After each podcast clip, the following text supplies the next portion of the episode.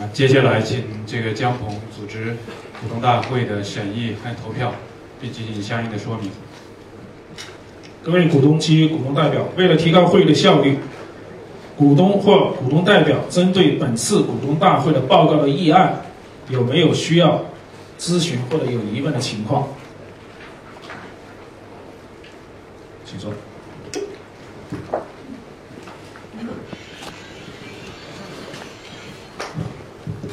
这个先先道个歉啊，这个 飞德总，我是好多年没来开股东会了。这个我想了一下，这个楼盖好以后没再来过，先道个歉吧。这个我们拿美的的股票还有十多年了，呃，前些年我来，最近这几年呢，因为一个你们做的很好，我就觉得没什么问题就没来。另外呢，让他们年轻的同事们来来来，认识认识。所以我觉得先要道个歉吧，你们这些年经营这么好。这个议案没什么问题，肯定都赞成了。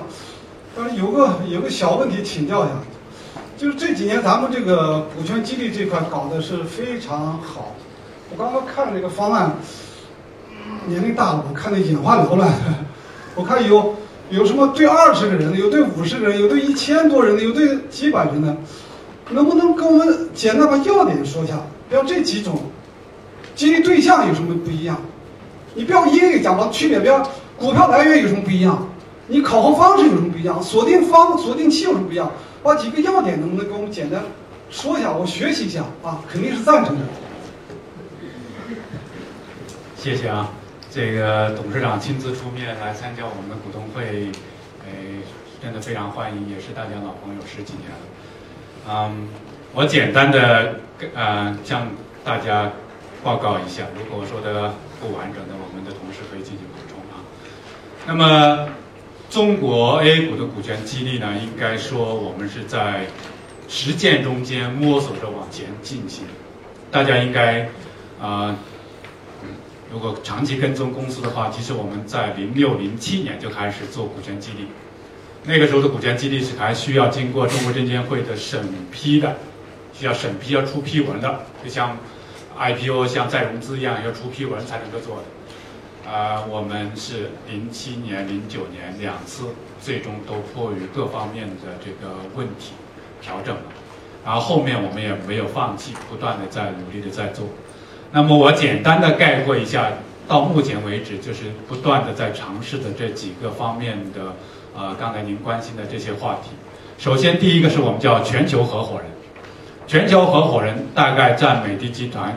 啊，在过去几期中间，少的时候十几个人，多的时候现在最多的一期是二十个。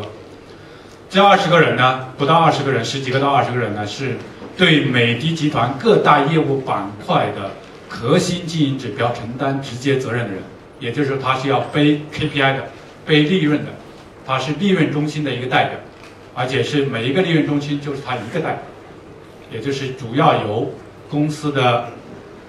总裁、副总裁以及各事业部的总经理为主所组成，这是我们叫全球合伙人。做这个基地的目的是为了激发企业家的精神，使得整个这个啊各大业务板块以及总部对直接 KPI 负责任的人能够纳入到这个计划。那么这个计划是通常是以三年为周期的。就是三年之内是不能够获得这个呃认可的这个实质性的激励的，要三年之后才能够兑现。大概情况是这样。那么这是推出了这个几期。我查一下，这块股票的来源是？这块股票是来自于公司的这个税前利润的一个激励基金的计提，根据各个业务板块所做贡献的大小，对公司利润。对。集的一个基金做成一个资管计划，然后从二级市场买，锁定三年以上，就是这样的一个呃计划。第二个呢，就是比较通常比较这个大家在市场上见的比较多的，我们叫期权激励计划。那么期权激励计划呢，主要是针对我们叫中层干部，各个业务领域里面的中层干部。但是从过去几期的执行的情况来看，主要是针对的以。产品或者是用户为中为代表的这些业务骨干，是以中层为代表的。这个是公司向这个激励对象发行新股，按照事先约定的行权价格。所以每年大家看到我们股东大会会有一些注册资本的变化。那么这中间最主要的来源是这个，我想我解释清楚了吧？期权是很简，就是市场上比较司空见惯的一一个操作。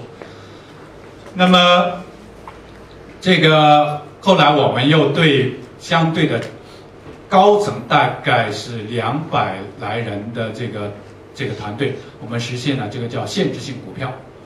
那么限制性股票呢，它跟期权有不大一样，它也是来自于新股，但是它的认购价格通常是这个啊，我们确定这个计划的那个时候的价格的大致一半，但是它是需要事先缴款。在授予你限制性股票的时候，你需要事先的缴款。那么这个大概二三百人的这个范围呢，通常是我们叫总部以及各个分部的我们叫班子成员，大概多的每个事业部可能有一二十个，或者是再多一点也说不定，因为事业部大小不一样。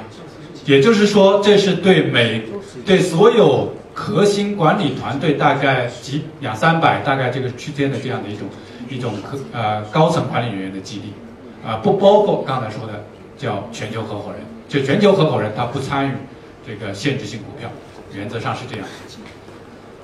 那么，在美的的这个业务不断的发展，我们现在大概有三十多个一级部门，那么同时在每一个单位承担经营责任的人也不仅仅就是这个总经理一个人，所以在今年我们尝试性的。